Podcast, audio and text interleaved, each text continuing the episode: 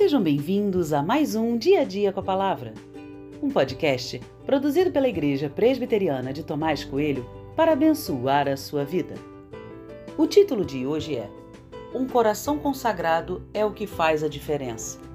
E tem por base o texto de 2 Crônicas 30, 26 e 27, que diz: Houve grande alegria em Jerusalém, porque desde os dias de Salomão, filho de Davi, rei de Israel, não havia acontecido coisa semelhante em Jerusalém.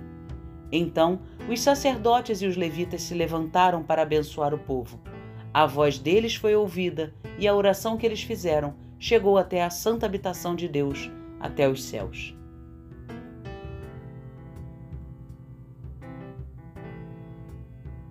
O rei Ezequias assumiu um reino cheio de problemas e o maior deles é que o povo estava longe de Deus.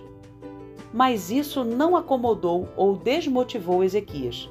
Ele arregaçou as mangas e pôs-se ao trabalho. Purificou o templo e restabeleceu o culto a Deus. Ainda com mais coragem, Ezequias fez o improvável. Tentou reunir todo o povo de Israel e Judá para a celebração da Páscoa. Até então, o que havia entre eles era guerra. Mesmo diante da risada de alguns, Ezequias seguiu firme e a Páscoa aconteceu reunindo gente de todo Israel e Judá. Isso foi realmente inacreditável. O registro final do capítulo é de alegria, de celebração. Tudo aquilo agradava a Deus, que de sua habitação ouviu a oração feita naquele lugar.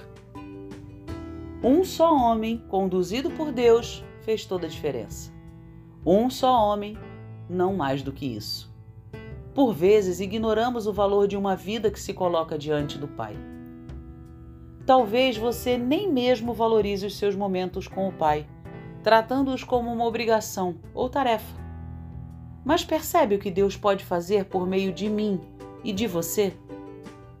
Não importa o tamanho da dificuldade, da luta, dos problemas e das provações. Não importa se está tudo quebrado e há muito trabalho. Não importa. Deus pode consertar tudo. E mais, Ele pode usar você para essa obra.